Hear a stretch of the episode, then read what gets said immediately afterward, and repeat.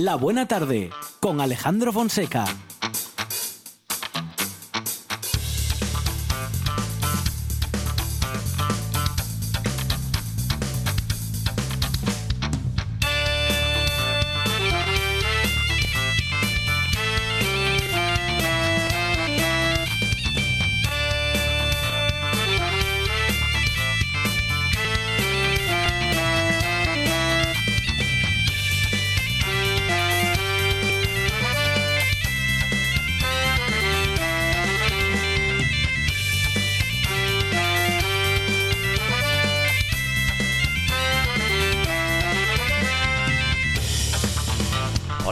Buenas tardes. Son las 4 y 7 minutos de la tarde y esta es la radio del Principado de Asturias.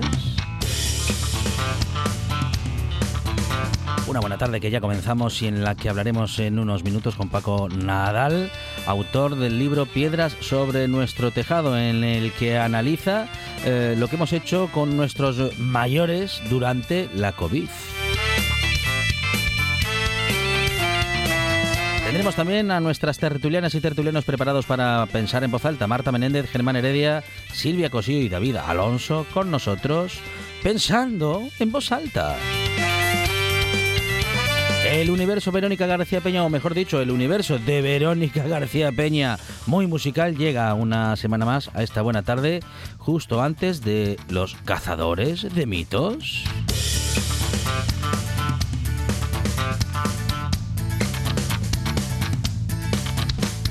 Y tendremos también el campus de verano que propone el Real Oviedo, algo de lo que hablaremos con Pablo Valcárcel, uno de sus coordinadores. Tendremos tiempo también para hablar de tecnología con Dani Gallo y Alberto Gombau.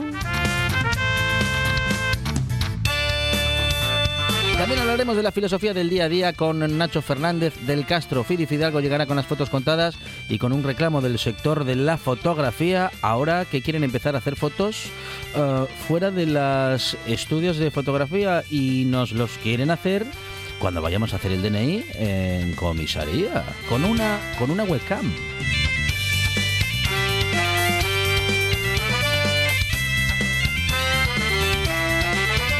Fotógrafos quieren que salgamos mejor en la foto y también ellos quieren poder seguir haciendo su trabajo. También hablaremos con Lourdes Prendes, responsable de gestión de espacios de la Sociedad de Turismo y Cultura del Principado, y con ella hablaremos, claro, de la agenda cultural del gobierno del Principado de Asturias.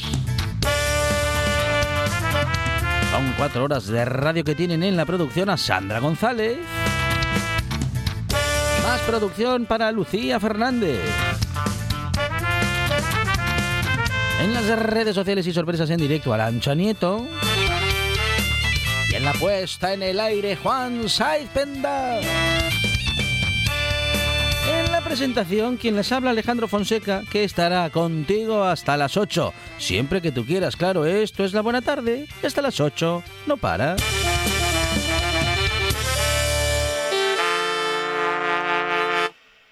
Me gusta la buena tarde. Color to your destiny. I always wanted to know if our love would grow.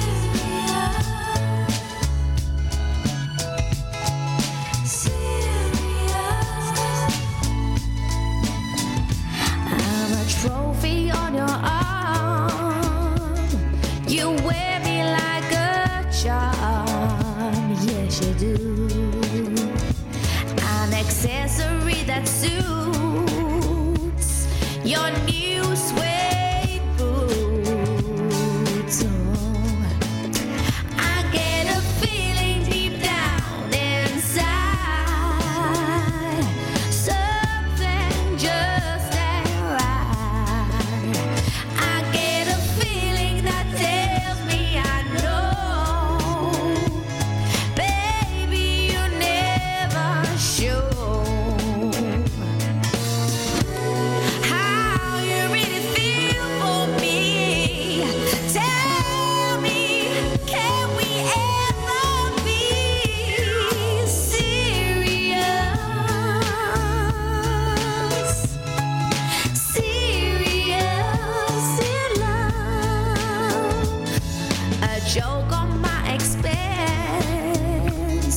estar muy orgullosas y orgullosos. Arancha Nieto, ¿qué tal? Buenas tardes. Muy buenas tardes. Pues tú lo has dicho muy bien, Alejandro. La verdad es que hoy es un día para gritar libertad, para entender el amor de la única forma que el equipo de la Buena Tarde lo entiende, que es así, con libertad, con respeto, con orgullo. Y por eso hemos puesto por nuestra bandera ondeando en todas nuestras redes sociales. Y a mm, Lucía Fernández, ¿qué tal? Buenas tardes. Hola, muy buenas tardes. Yo con sueño, porque yo me he adelantado a las celebraciones del orgullo este fin de semana y hoy no, no hemos parado, Sí, así que muy yo me he adelantado un poquillo, pero Bueno, bueno, hoy hay que bueno. seguir y esta semana también. Está muy bien.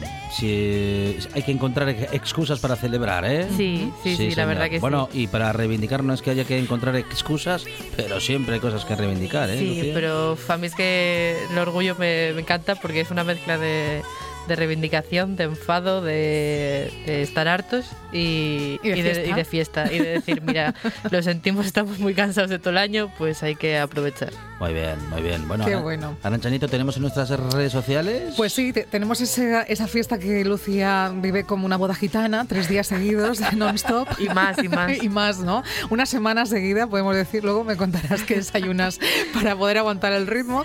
Y tenemos esa bandera ondeando. Queremos celebrar con todos los oyentes pues ese día del orgullo gay y que, y que es una cosa que, que, bueno, que nos afecta a todos como sociedad, ¿no? Apoyar el amor en todas sus formas y maneras y en libertad. O sea, no, no hay otra manera de explicar un día como el de hoy, ¿verdad? Y queremos, pues eso, que esas banderas eh, estén en todos los perfiles posibles de, de la, de, bueno, de nuestros amigos de la buena tarde y que nos cuenten si también quieren compartir con nosotros de qué forma celebran, si es como Lucía, pues con, con resaca y lo que me queda, pues que nos lo cuenten también, porque el orgullo no es solamente cosa de Madrid, ¿no, Lucía? Como decíamos No, antes no, fuera por supuesto. de micrófono.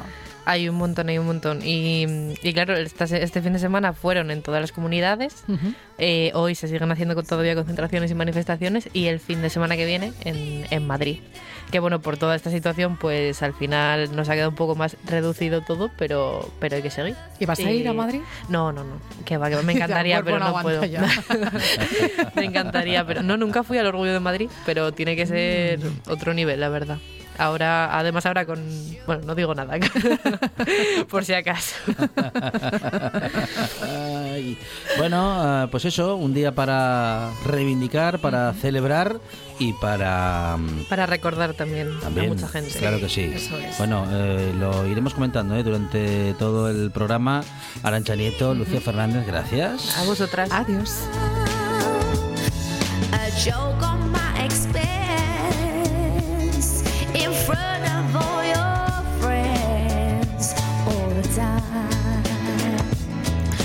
Game you like to play leaves me solo every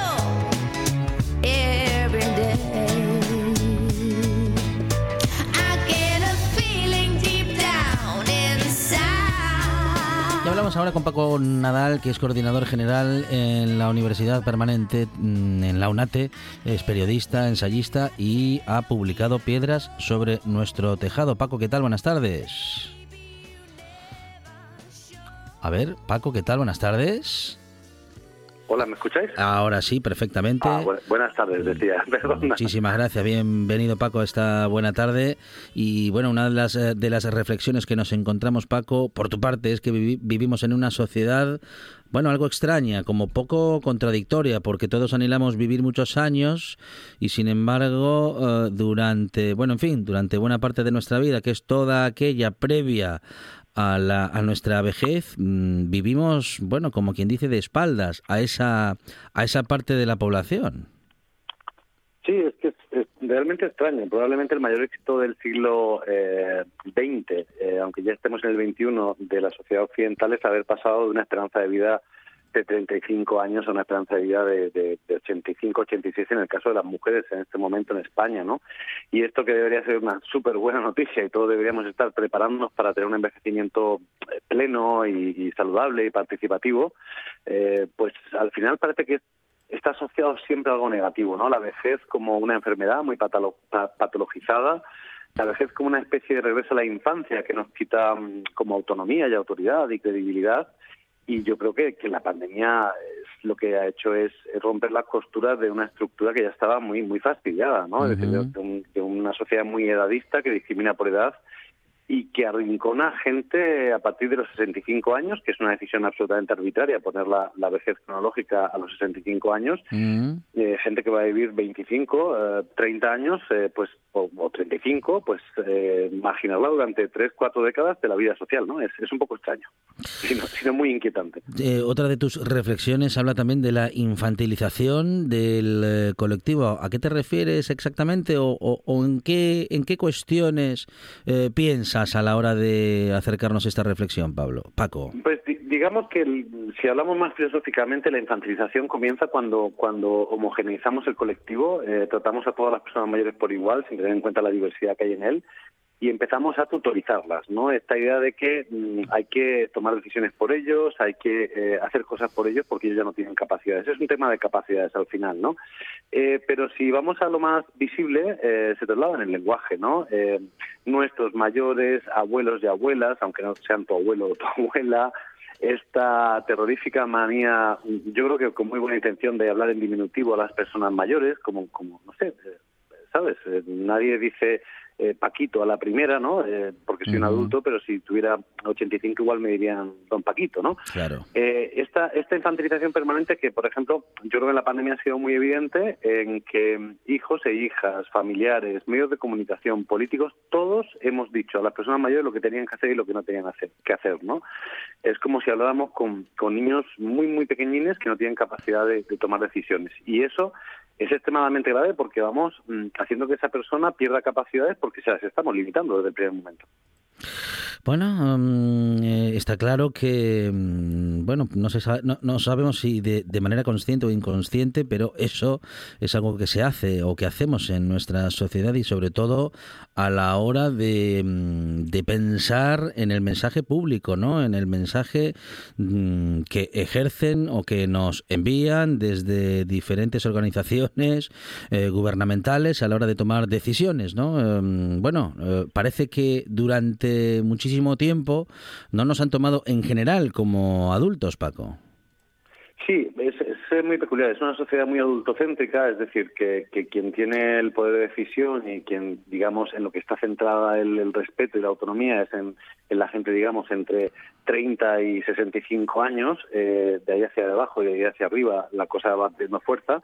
Yo creo que los medios de comunicación tenemos un papel importantísimo, ¿no? Y, y- y pongo el típico ejemplo, cuando entrevistamos a una persona mayor o a una persona muy joven, Normalmente solamente le preguntamos por aquellas cosas que intuimos que le interesan. Si son personas mayores, eh, Mm. la pensión de jubilación, Sí. eh, eh, los nietos y demás. No les preguntamos sobre urbanismo, sobre el cambio climático o sobre crisis económica, porque nos parece que ya no están en esa jugada, ¿no?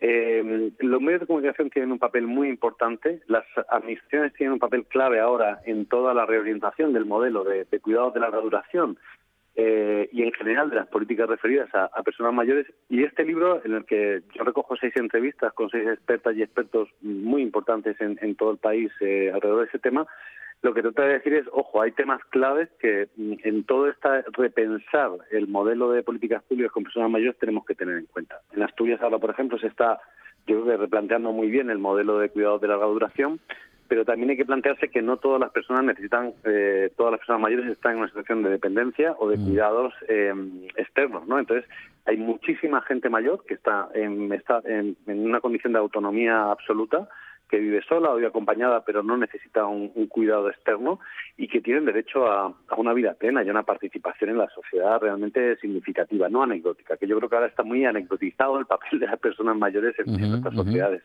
Bueno, en esta publicación nos encontramos con conversaciones eh, que has mantenido entre, entre finales de 2020 e inicios de este año con diversos especialistas, diversos y diversas especialistas de diferentes campos, de la antropología, de la gerontología, también del bienestar social eh, o de la sociología y de la investigación. También eh, la- gerentólogos y algún antropólogo incluso o educadores sociales. Bueno, eh, ¿crees que estos perfiles, crees que estos conocimientos se ponen en funcionamiento a la hora de tomar decisiones respecto de, bueno, de algunos colectivos?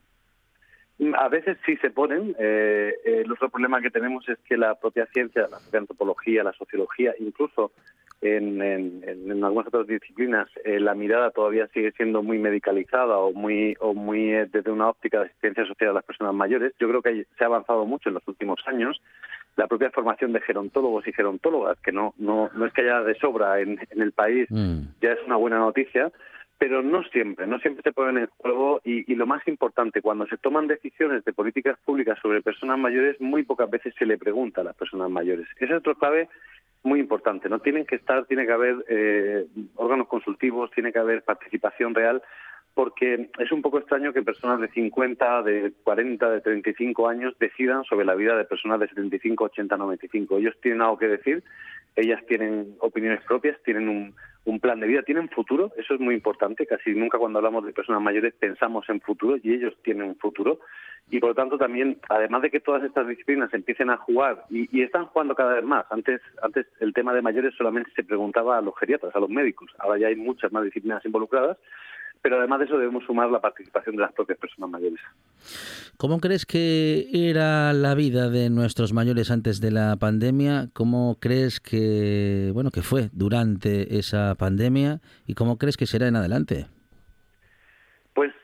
Yo confío mucho en ellas y en ellos porque tiene una capacidad de resiliencia, esa palabra que ahora está de moda, muy, muy potente, porque es gente que ha vivido muchas crisis y muchas situaciones complejas y las han superado. Pero lo cierto es que el, el antes y el después de la pandemia tienen unas similitudes. E- Estos elementos que estamos hablando de edadismo o de medipatologización de, del- de la vejez van a seguir estando ahí y están ahí. Tenemos que luchar contra ellos porque ya estaban antes de la pandemia. Yo creo que lo, que ha cambiado es, es una, mm, dice Miguel Montero uno de los entrevistados, que de alguna manera hemos, hemos decepcionado a esta generación, ¿no? A estas generaciones eh, que habían construido nuestro país, que han sostenido la vida, que nos han criado a nosotros, que nos han dado oportunidades y de alguna manera les hemos fallado. Eh, Yo creo que mm, hay que retomar la confianza, hay que ayudarles a perder el miedo. Una de las cosas más terribles que ha pasado durante la pandemia es que se les ha metido el miedo en el cuerpo de una manera impresionante. Eh, casi, casi se les dijo al principio que por ser mayores eran casi zombies, eran, eran muertes potenciales. Y hay que retomar esa confianza, ayudarles a, volver a, las calles, a volver a la vida, mm, digamos, normal, entre comillas.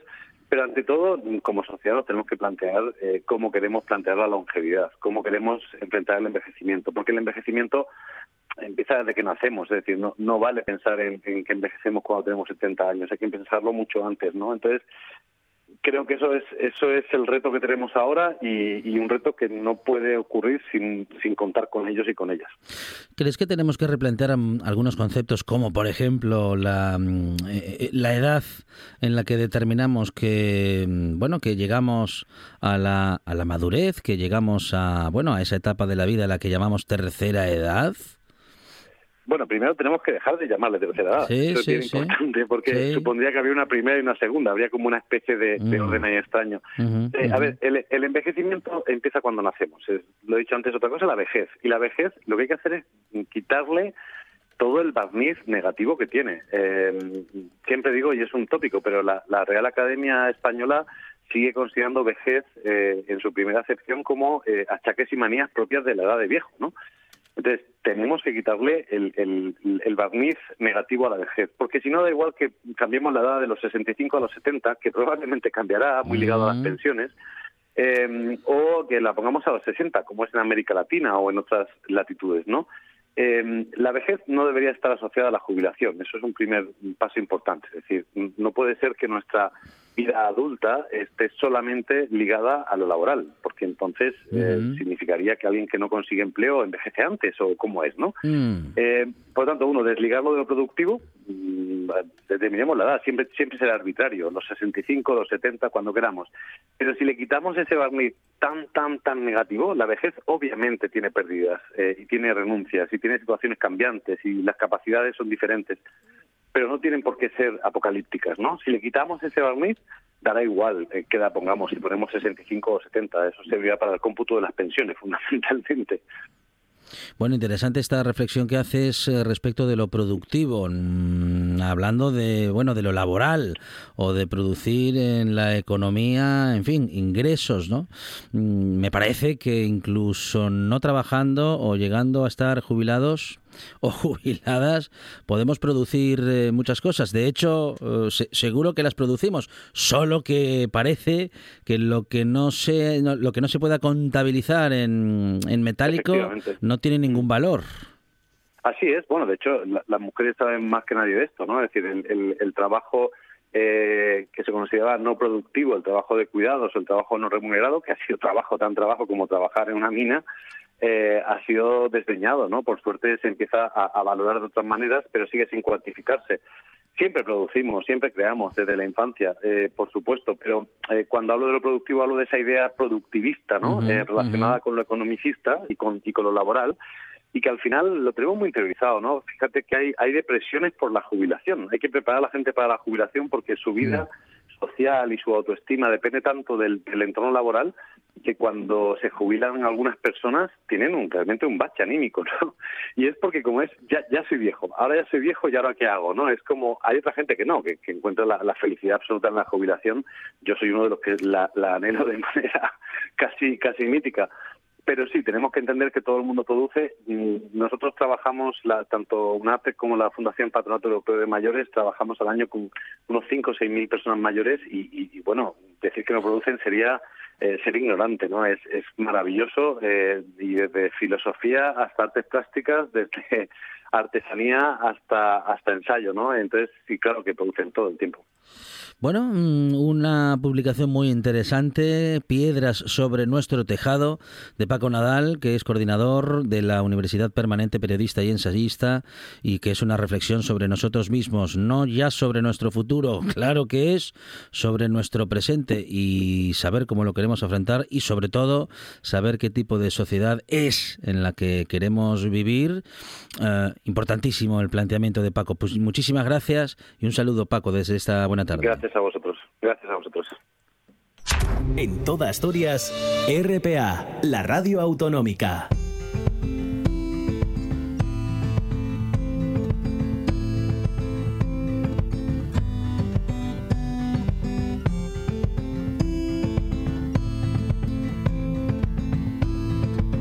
La buena tarde con Alejandro Fonseca. today.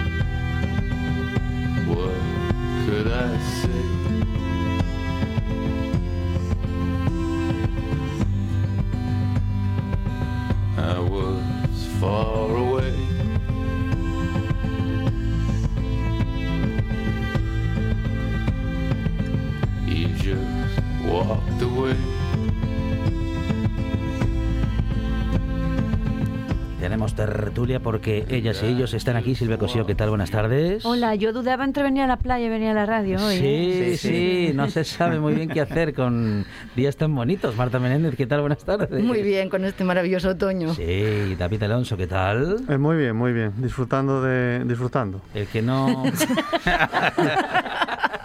El que no puede echar de menos es la playa porque viene de allí, es Germán Heredia. Germán, ¿qué tal? Buenas tardes. Muy bien, muy bien. He llegado a mi tierra, fantástico. Me he, vuelto a poner, me he vuelto a poner la chaqueta, el Sí, abrigo. eh. Sí, sí. Eh, bueno, pues nada, lo decimos porque la semana pasada hablábamos con Germán, que confesaba Sí. estar en las playas de Málaga, algo que no le perdonaremos, pero que, bueno, en fin, ya le tenemos aquí, mm, ya vemos que se ha mojado para venir, de modo que, bueno, casi que ya ni nos acordamos, ¿eh, Germán? No, ya no me acuerdo. Vamos, a- acabo de venir ahora mismo, como dicen. Bueno, am, no- bueno, digo nuestros mayores, pero que al final cuando hablamos de nuestros mayores hablamos como si fuese, eh, bueno, un, co- un colectivo externo, ¿no? A nosotros mismos o a la sociedad, Silvia. Y bueno, con un poco de suerte hacia allí vamos. Sí, con un poco de suerte. Yo ya no sé qué decir. Sí es verdad que tendemos a, a- a pensar que los mayores son los otros. Dices, y nosotros algún día llegaremos también, a, si tenemos suerte, a ser ancianos. Pero yo creo que además tendemos a hablar de nuestros mayores y no son exactamente nuestros mayores en el sentido amplio del término, sino que más bien cuando decimos nuestros mayores solemos referirnos ya a gente que tiene mm, que muy vulnerable, o sea, gente de residencias, gente con, con dependencias, la gente que llega a edades avanzadas, pero digamos que se puede mantener la independencia. A esas personas las consideramos adultos de pleno derecho. Son precisamente cuando tenemos que empezar a tener mucho más cuidado, que es gente que necesita dependencia o que tiene problemas de verdad de movilidad o mentales, eh, empezamos a tratarles como si no fueran ciudadanos de primera. Y a mí es lo que me preocupa con respecto a la gestión de, de- porque todo tiene que ver luego al final con la gestión de los cuidados, la gestión de lo público, la gestión de, de la salud y el bienestar. Ujú, ujú. Sí, Marta. Sí, es cierto que efe- efectivamente, pero yo creo que esa misma distinción de, de ciudadanos de primera o de segunda, como dice Silvia, la hace incluso eh, las propias personas mayores, ¿no? El que vive en su casa y se vale y tiene una vida más o menos independiente, se refiere a quienes están en residencias o quienes necesitan de cuidados como si fueran de otra generación diferente a la suya, aunque tengan la misma edad. Y yo creo que ese es bueno, es un problema cultural más que más que otra cosa. Ujú, ujú. Sí, David. Bueno, nuestros mayores vinculados con la... eh, yo creo que tenemos, no voy a decir que tenemos un problema, pero sí que hay algunas circunstancias que hemos hablado muchas veces en este programa sobre la sociedad en la que vivimos, sobre la juventud, sobre las instituciones públicas, sobre la medicina, no digamos nada durante toda la pandemia. Eh, vivimos en una, no voy a inventar nada, vivimos en una región cada vez más envejecida. Eh, la pirámide demográfica va ensanchándose de manera gigantada. Yo creo que el mayor escalón que tenemos ahora es de los 45 a los 49, lo cual no es bueno, porque eso implica que si todo va siga así dentro de 20 años, realmente tendremos un problema, porque no vamos a ser. O sea, es decir, eso de nuestros mayores, como antes decías tú al empezar, so- somos, ojalá seamos todos nosotros, ¿no? Ujú, ujú. Y, y lo que pasa que como en la sociedad de- seguimos viviendo en el día a día y demás, lo vemos, seguimos viéndolo como algo lejano y como cuando ves algo lejano, normalmente cuando tienes que implicar y nuestros políticos cuando se tienen que implicar con nuestros mayores, pues todavía sigue habiendo esa distancia que con, nuestra con nuestros familiares no lo es tanto, pero sí que es con el ajeno. Y realmente, como cuando estás fastidiado, normalmente suele ser que estés, estés mayor, eh, es cuando estás más, más proclive a que te suceda cualquier cosa, con lo cual habría que tener mucha más sensibilidad de la que yo creo que se tiene. Sin duda hemos ido avanzando mucho en ese aspecto, los políticos también, pero aún así yo creo que eh, lo que ha pasado, por ejemplo, durante la pandemia, al menos en la primera fase de la pandemia, además, eh, yo creo que debería ser una, piedra de toque para que lo que pasó con las residencias, lo que pasó con las residencias de todo tipo, públicas, privadas, los centros, es decir, las situaciones en las que quedó mucha gente que no tenía otra opción, igual que nuestros jóvenes, ¿eh? pero, pero, pero peor, porque no tiene salud, pues fue muy, yo espero que, que hayamos aprendido algo, pero como siempre decimos, tenemos dudas de que lo hayamos aprendido y sobre todo de que lo apliquemos y sobre todo de que pongamos dinerito para que eso se solucione. De, de hecho, bueno, eh, te, te dejo enseguida, Germán, pero luego, si os parece, volvemos a ese punto que comentaba David, bueno, que lo había comentado también Silvia, eh, porque mm, mencionas, eh, David, eh, lo que sucedió al principio de la pandemia. Me gustaría que luego lo recordásemos, Sí. porque lo estamos recordando, pero oh, han pasado tantas cosas Sí. que posiblemente estemos dando por hecho que todos nos, nos lo recordamos, pero a Sí. lo mejor no, no, bueno, no es exactamente así, Germán. Yo casi me encuentro ya donde los mayores. Pero bueno, yo creo que la edad es una forma de sentirla más que de más que de verla, ¿no? Que yo, yo ahora mismo, por ejemplo, vengo eh, estuve en Marbella, pero también estuve en Benidorm. De Benidorm, que es la meca, parece ser de los jubilados, que dentro de poco estaré allí yo también, porque también seré jubilado y podré estarlo, ¿no? Eh, no sé, Ah, es una creí- forma de sentir. Yo creía también. que a Benidorm se podía ir no estando jubilado también. No, no, también, además una cantidad de, de chavales sin Te piden mascarilla que ni- pasaporte ni, os, ni os cuento, ni os cuento. La- la- si, si decimos lo de Mallorca, pues lo de Benidorm ni os cuento lo que hay allí también. Bueno, no empecemos Bueno. a denomi- demonizar El- a los, ju- a los Sí, jóvenes. eso los denominizo, no te preocupes, pero ahora vamos con los mayores, que a esos no los, lo- no los demonizo, demonizaré a los jóvenes, pero a, a los mayores no. Eh, yo creo que es una cuestión, eh, independientemente ya de, cada uno de los gastos que tenga el Estado con ellos, etcétera, etcétera, es una cuestión generacional. Yo estoy viendo, por mis hermanos, por ejemplo, que han nacido antes del 50 o al finales de los 40, que ya tienen una manera totalmente de comportarse diferente, o sea, estoy hablando de los que tienen ya 70 años, un poquito menos, de los que tienen 80. Ese cambio generacional tan grande que fue después de la posguerra, de los que sufrieron bastante más la posguerra, es lo- los que quizás nosotros los veamos como ya mayores mayores. Nosotros yo creo que ese sentimiento no lo hemos llegado a tener todavía y no creo que lo tengamos en la- con la misma sensación que ellos lo tienen. No sé si será por motivos de salud, si por motivos generacionales y también porque yo creo que hemos tenido una mayor apertura tanto eh, física, o sea, porque hemos practicado mucho más deporte, porque nos hemos alimentado mejor, porque quizás tengamos más conocimiento en nuestro cuerpo y porque la sanidad ahora mismo está mucho más potente que hace, no sé, hace 20 o 25 años para cuidar a todas estas personas que vamos a dirigirnos ya hacia la vejez. Y ya digo, es, yo creo que es más que es, es un sentimiento. Yo, yo, por ejemplo, eh, me he sentido ofendido hace cosa de dos años cuando en la prensa leí aquello de un sexagenario. Dice, coño, Mm. yo ya tenía 60 años. Y aquello me parecía que era la leche. Pero te parecía ofendido porque por O- la ofendido palabra. por la palabra, sí, porque sexagenario eh, se emplea casi como de una forma despectiva. Se suele poner en titulares, en titulares, pues para algo que haya hecho mal esa persona. No para que haya hecho bien una persona, sino para lo que haya hecho mal. Bueno, yo Y- te y- recuerdo que se ponían titulares esta semana que eran los ancianos de 40 ya pueden ser. Exactamente, exactamente. Ese hubo un titular Mira, no hace muchos días. Pues ese titular, sí, vamos, es total. Bueno, lo que yo creo, insisto, y vuelvo al principio, yo creo que la- lo de la ancianidad y la vejez ha, presa- ha pasado a mejor vida dentro de lo que cabe y que yo, que es un- yo creo que es una forma de, de sentir, ¿no? O se- o de ser de las personas. Bueno, yo, yo no sé si están así, si ha pasado. Tampoco sé si las, eh, tampoco sé, por ejemplo, si la alimentación de las personas que tienen 80 años respecto a los que tenemos 40 eh, haya sido peor. Tendría mis dudas. Eh, tampoco sé si eh, las mejoras que hemos tenido también se deben mucho a la farmacología que ha ido prolongando determinadas situaciones, que esto también sería conveniente ser conscientes de ello. El trabajo, David, es totalmente menos, menos, eh, menos físico que los que hicieron Bueno, los nuestros. pero- Depende no, no, del no, trabajo. Depende, no, no, depende. no depende de nada. Desde la no, misma... sí depende. Yo No, tengo no, no. familia que se, se dedicó a la mina hasta hace muy pocos años. Exactamente, es No que le depende de la que profesión. No es lo mismo La, la gente mina- que se dedica a las labores Ya. del campo siguen teniendo no es unos mi- trabajos no, físicos ¿qué va? muy Que- duros. sí que ya lo sé que es duro. Si no estoy diciendo que no sea duro. Ahora, estoy diciendo si que la maquinaria, diciendo, que la maquinaria es, es verdad totalmente que hemos mejorado objetivamente, en general, las condiciones de vida del ser humano en Occidente. Sí. Sí, Siempre bueno, en claro. Occidente. Hombre, o sea, Jolín, va- va- ¿eh? no, no metamos que mm, hemos entendido además que llegar a ciertas edades no implica ni el abandono físico ni el abandono mental, ni siquiera el abandono de la vida, como quizás se podían entender en generaciones eh, anteriores a la nuestra, que entendían que a partir de ciertas edades ya eras un anciano con independencia de cómo te sintieras tú y digamos que te amoldabas también mm, mm, socialmente a lo que se esperaba. Es decir, ahora las mujeres de mi edad, que estamos con los cuarenta y pico, es decir, no nos vestimos como se vestía mi abuela con mi edad. Y, y muchas de nosotras estamos, somos madres todavía de niños relativamente jóvenes. Es decir, sí es verdad que los roles sociales de lo que se espera de, con la edad no son los de hace 20, 30 años. Y físicamente la mayoría de nosotros y nosotras estamos mejor.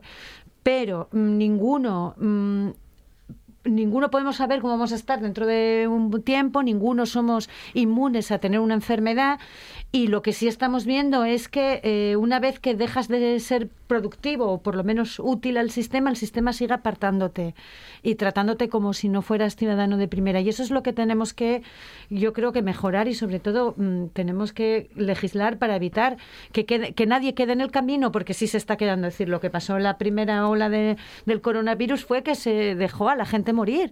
Y además, literalmente, quiero decir que en muchas residencias había orden de no trasladar a los hospitales. Es decir, se dio, se entendía que esas vidas eran menos vidas o ya eran menos necesarias que otras vidas, porque no había material, porque no había oxígeno, por lo que fuera. Pero se hizo un triaje de guerra en un momento muy concreto y se decidió que ese triaje tenía más que ver con la edad y con la condición de estar en una residencia que, en- que con otras condiciones.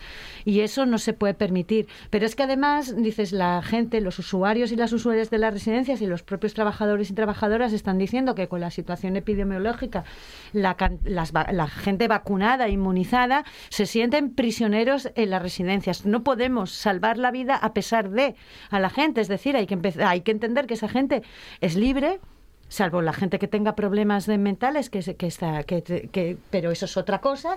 Es decir, están en una residencia por muchas razones y esa gente tiene derecho a tomar también decisiones sobre su salud. Es decir, si quieren salir de la residencia, si quieren exponérselo, no es normal que yo pueda salir a dar un paseo y mi abuela, por ejemplo, no.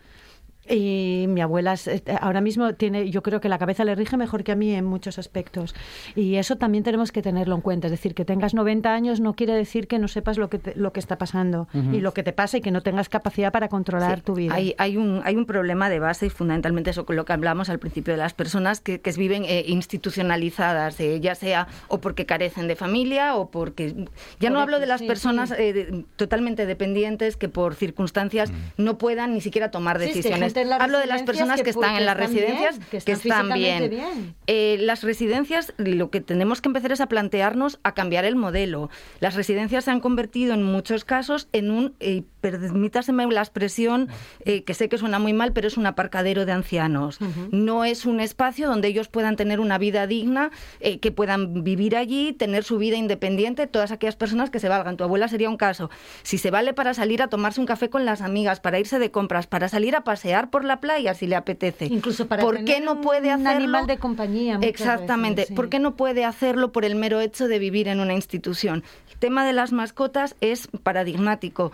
¿Cuántas personas, por circunstancias, se ven abocadas a tener que acabar en una residencia de, de mayores y tienen que dejar atrás a, ese, a esa mascota con la que han convivido los últimos años y que ha sido su compañera o compañero de vida durante Es años? terrible, es es terrible. absolutamente absurdo. Y creo que de algo, si algo deberíamos de ir aprendiendo es de este tipo de cosas y de cómo habría que cambiarlas. Y no nosotros, me refiero a los políticos que son quienes tienen que tomar estas decisiones. Y no esperar, como tú decías, David, a que lleguemos allí. No, las decisiones hay que tomarlas previamente y hay que anteponerse a la realidad antes de que pase. Luego lo que se toman son medidas de prisa, corriendo y generalmente mal. Yo creo que hemos ampliado el periodo, eh, hilando un poco con lo que ibais diciendo, hemos ampliado el periodo, digamos, productivo de las personas, en el amplio sentido de la palabra productivo. no, no me refiero solo al ámbito laboral, sino de pues de generar sinergias de amistades, de no es raro salir a tomar algo y que nadie se me tire a la cabeza con 50 años, ni con 60, ni con 70. No es raro irse de vacaciones con 60, con 70 años, es decir, una serie de pautas que antes estaban asociadas a otros periodos de, de otras edades. Hemos ampliado eso, hemos ampliado el periodo productivo, también estamos ampliando el periodo laboral, dicho sea de paso, que esto también merecería mención aparte. Pero luego yo creo que la caída desde ese melón, desde ese peldaño productivo al abismo es quizá mayor que antes, es decir, porque mm, no estás, este sistema del que tanto hemos hablado, ¿no? el sistema en el que vivimos, esa intensidad, vale, que a lo mejor en, Asturias esa intensidad es menor, es más difícil que haya más responsa- o sea, más puestos laborales con unas responsabilidades de la leche, que no digo que no, pero bueno, a, nivel estadístico seguramente menos que en grandes ciudades, eh, Madrid, Barcelona, incluso Bilbao, siendo un poco mayor que algunas de las ciudades que hay en Asturias, pero aún así eh, van a otro ritmo. Eh, y todo eso hace que pues, nosotros lo veamos desde un punto de vista que a lo mejor somos capaces de aparcarlo menos. Pero dicho eso, ese aparcamiento, como antes comentaba Marta, que, Marta, que efectivamente sucede, pues en la pandemia, como antes eh, eh, vimos, fue, fue, digamos, fue donde se puso la luz. Es decir, no solo por las muertes de miles de personas, de personas, no de ancianos, no solo por la muerte de miles de personas, sino lo que conllevó, igual que con la infancia, que luego se fue subsanando, tarde, pero se fue subsanando, con los ancianos sucedió exactamente igual. Es decir, una vez que ya somos capaces, una vez que han muerto miles de personas, eh, pero darles, digamos, unas pautas de comportamiento de vida normalizada, eh, no sé si decir ha costado o cuesta, porque siguen, eh, yo ya siempre lo he dicho, todos tenemos familia en determinadas circunstancias, yo tengo familia en, en, el ERE y demás, o sea, sé cómo va, como mucha otra gente, no hace falta inventar la pólvora, las necesidades que hay, las carencias que hay, los esfuerzos que hace también el personal que trabaja es. allí por hacer las Que videollamadas, constantemente las que, decir, Sí, que se toma la molestia, coge el teléfono, hace la videollamada, podemos hacer esto días, si no lo cambian, es decir, todas las molestias que hay, pero aún así siempre queda algo. Pero quizá a lo mejor lo que digo manca un poco más. Eh, sí que es verdad que las los políticos deberían hacer un poco más, pero quizá tendríamos que mirarnos todos un poquitín al espejo porque Eh, yo, por ejemplo, si algo bueno ha traído la pandemia, eh, y es una cuestión totalmente personal, no sé si eso habrá su- sucedido, es procuro que no pase un día o dos sin hacer una videollamada a mis seres, digamos, mayores y demás, cosa que antes no tenía normalizada. Es un minuto, un minuto y medio, dos minutos, pero que para mí genera una positividad importante y, y para ellos también, porque la gente que te conoce nada más que te ve una vez, es decir, una serie de pautas que a lo mejor convendría aplicárselas y yo creo que eh, en beneficio de, de no aparcar a la gente y tenerla en consideración, porque luego lo de siempre, la experiencia es la leche, pero no queremos oírla, porque a lo mejor lo que te dicen manca y a lo mejor decimos, bueno, pero es que en tu generación, ya, pero es que en tu generación pasasteis por otras cuestiones que a lo mejor no pasamos, más duras, menos duras, y esa experiencia siempre es válida. Con lo cual, aparte de las instituciones, yo creo que mm, sí que, aunque suene a valga el chiste, abuelito cebolleta, deberíamos hacernoslo mirar un poquitín cada uno para hacer un poco de esfuerzo, no sé, 10, 15 minutos al día los podemos sacar yo creo que todos. Eh, me parece súper bien y súper razonable lo que haces. Yo sí quería recordaros, pues hace 15 días creo que Fernando Simón dijo unas palabras bastante trágicas, que él, que era más, vamos, que era más... No, no sé literalmente las palabras, pero fue aquello que dijo de, de que era menos doloroso que se muriese un anciano que un joven, ¿no? Con esto de que se estaban contagiando a la gente joven, etcétera, etcétera. Y son palabras textuales de él, ¿no? De, de ello. Bueno, pero es por que- volver, Es que es por volver a la pandemia, tampoco ¿eh? podemos ser. Eh, es a ver, decir, una cosa es que tú dejes morir a los ancianos como se les dejó morir durante la pandemia y otra cosa es que objetivamente Y por es mucho vida- más trágico que se muera alguien de 20 años que se muera alguien de 93. Por eso digo, por eso Pero digo que la, Fernando Simón no estaba diciendo vamos a ejecutar a todos los ancianos de este vamos a país. morir Claro, para que nada, pero fue lo que sucedió Eso en la primera la ola, o sea, no eso fue lo falta que se hizo en la primera ola. Eso fue lo que se Sí, hizo. sí, sí, por eso, pero lo hizo, hicieron porque todos, ¿eh? Todos, O todos los países, pasó en toda. Europa, ¿eh? Que Todos eso los es Pasó en toda. Europa, en toda Europa se decidió, se tomó una Estoy diciendo decisión. que todos los países. Sí, ¿vale? se Sí, tomó sí. un triaje de guerra. O sea, no había, no había médicos para todos por tantos Ni años de recorte y eso hay que empezar a decirlo. decir, Ujú. los hospitales no tenían camas porque se recortó el dinero en camas. Los hospitales no tenían máquinas porque se recortó el dinero en máquinas. Pero eso los fue en todos los hospitales países también. Eh, estoy Sí, sí, hablando es de que toda en Europa. No, no, en No, todo. no, Pero había personal porque se recortó dinero en personal. Y cuando llegó una muy gorda, que puede volver, no necesariamente una pandemia, pero podemos tener una catástrofe natural o una catástrofe No sabemos. artificial tipo un Chernobyl. Somos vulnerables. Y estamos en las mismas, seguimos eh, con Dios, poco no. personal sanitario, poco Somos personal de todo. Se tomó una decisión de guerra, o sea, se hizo un triaje de Yo- guerra yo- y se tomó una decisión que objetivamente era absolutamente cruel e inhumana, porque mm, en ese momento yo creo que ni siquiera se planteó el hecho de coger todo el dinero que había en los estados e invertirlo en sanidad. Es que eso no se hizo. Se podía haber hecho, igual que se hubiera, si hubiera sido una guerra, eh, se hubiera cogido dinero de un montón de ministerios y se hubiera puesto en, a Sí, fabricar se armas. sacan bonos de guerra. Efectivamente, Exacto. aquí no se sacaron bonos de salud, que era igual era lo que teníamos que haber sacado. Y de, y de paso, haber llevado a la gente Sacaron que estaba en las residencias la al hospital. Sí. No, yo quisiera decir solamente por decir otra cosa que se me viene ya hace tiempo que que la, la vejez está muy rejuvenecida porque ha habido Esa frase millones es para marcarla, ¿eh? Por la supuesto. vejez está muy rejuvenecida. Y, y te lo digo por lo siguiente, porque las jubilaciones han rejuvenecido también por las prejubilaciones. O sea, la gente, y hay millones de personas, no miles, millones de personas en este país que se han prejubilado antes de los 65 años. Bueno, millones, no, no, yo No, no, tengo el dato, pero millones yo creo que es un poco puedo- excesivo. ¿Qué- bueno, yo, ¿De qué yo oficios? De todos, los, de todos los habidos y por haber. ¿O qué vas a de, bancaria? todo- de todos los habidos y por haber. Bueno, voy a Porque si vamos voy a los decirte tópicos. Miles.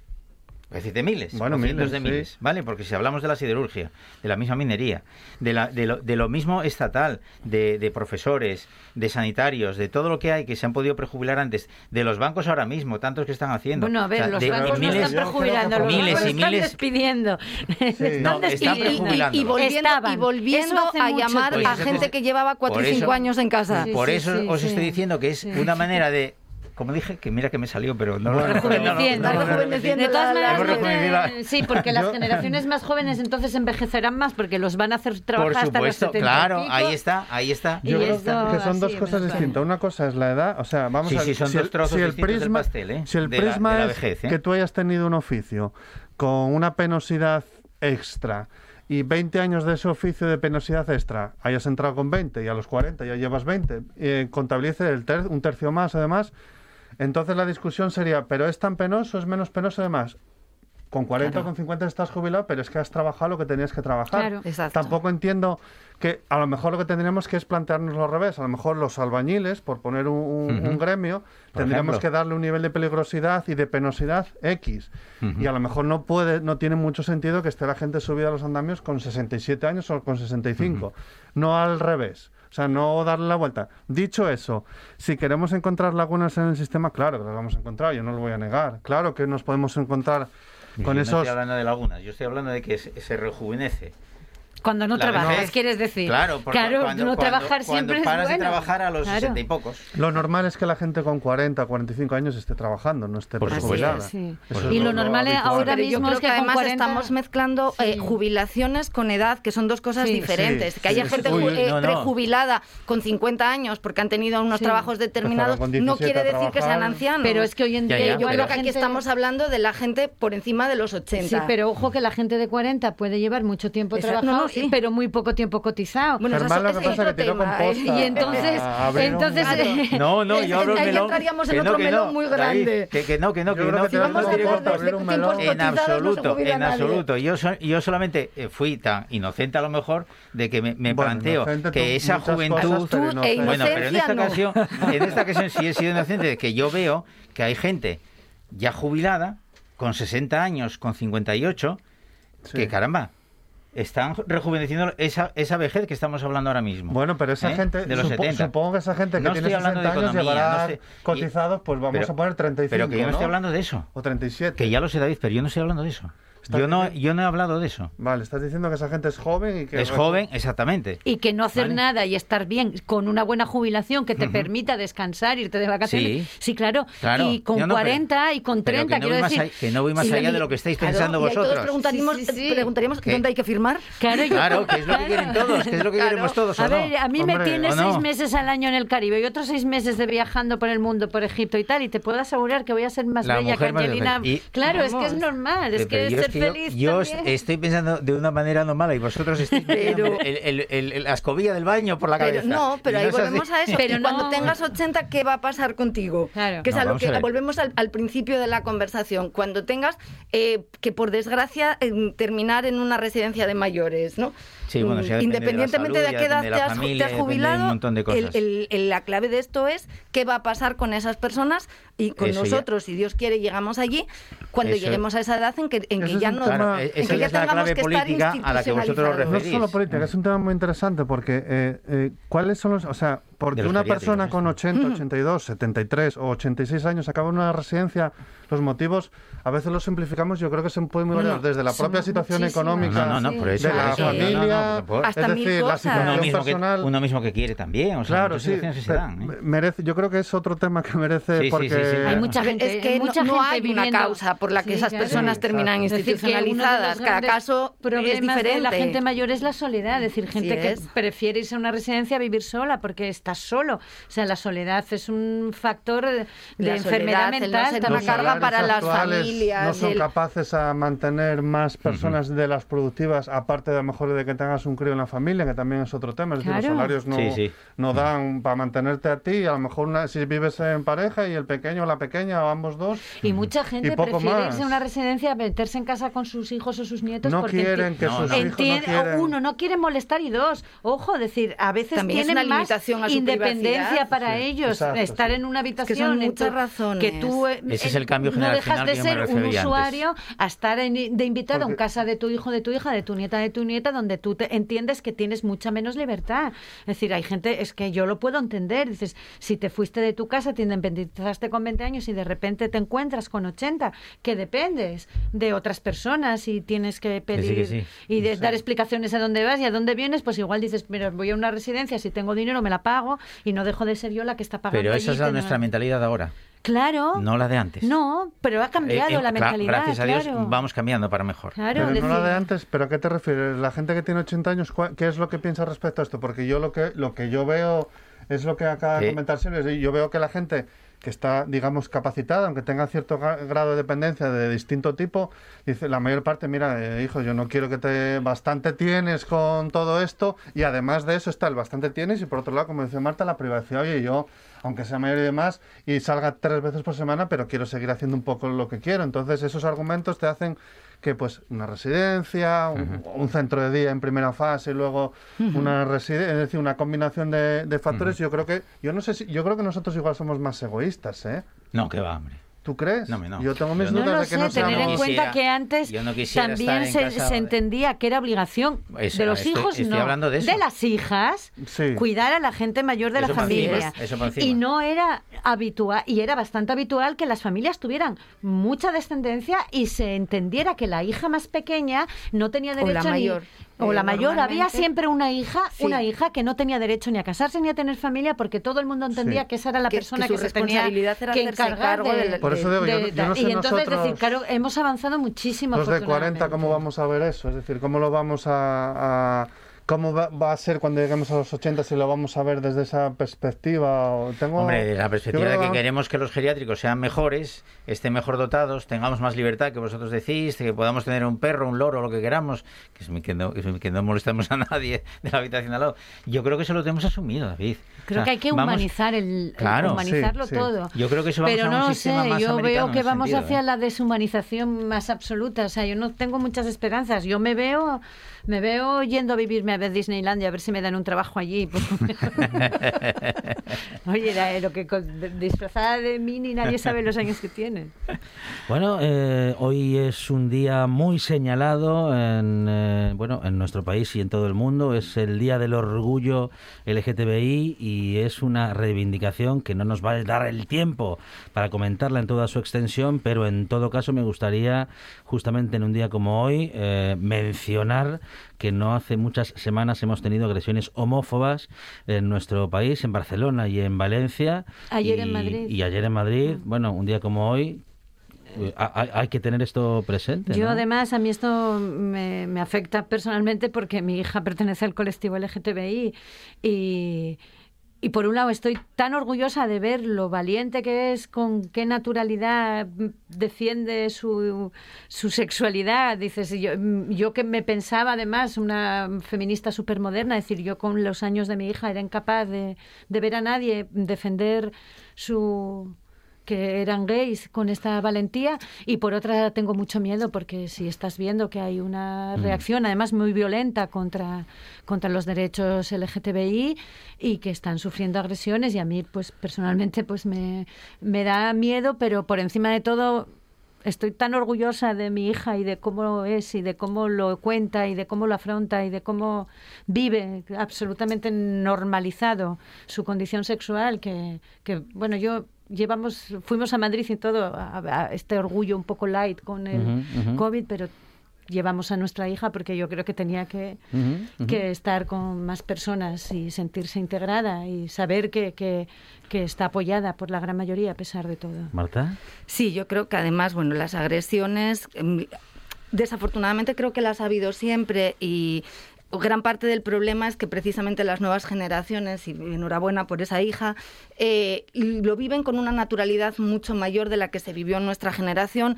y además cosa que es realmente de agradecer y esa mayor visibilidad del movimiento y del colectivo LGTBI también hace que este tipo de agresiones se visibilicen más. No quiere decir que haya más, sino que son más visibles. Bueno, Creo el- que es que es parte también de lo que hemos sufrido las mujeres El- con la el- violencia el de género. observatorio dice que están aumentando, ¿eh? Sí, pero, pero también aumentando. porque también lo- los observatorios dicen que es porque también hay más visibilidad No, del sí, movimiento. Entonces, bueno, eh, bueno, cuidado. creo que también pasó con la violencia de género. La- la- como mujeres eso lo hemos vivido. Hacerla visible hizo que se vieran más casos.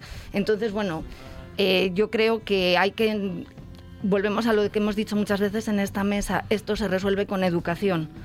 Y mientras no haya educación en, en respeto a la desigualdad, a que el de enfrente pueda ser diferente y pensar diferente a mí, vamos a seguir teniendo estos problemas. Silvia Cosío, Marta Menéndez, David Alonso, Germán Heredia, compañeras, compañeros, muchas gracias. Buenas Chao. tardes.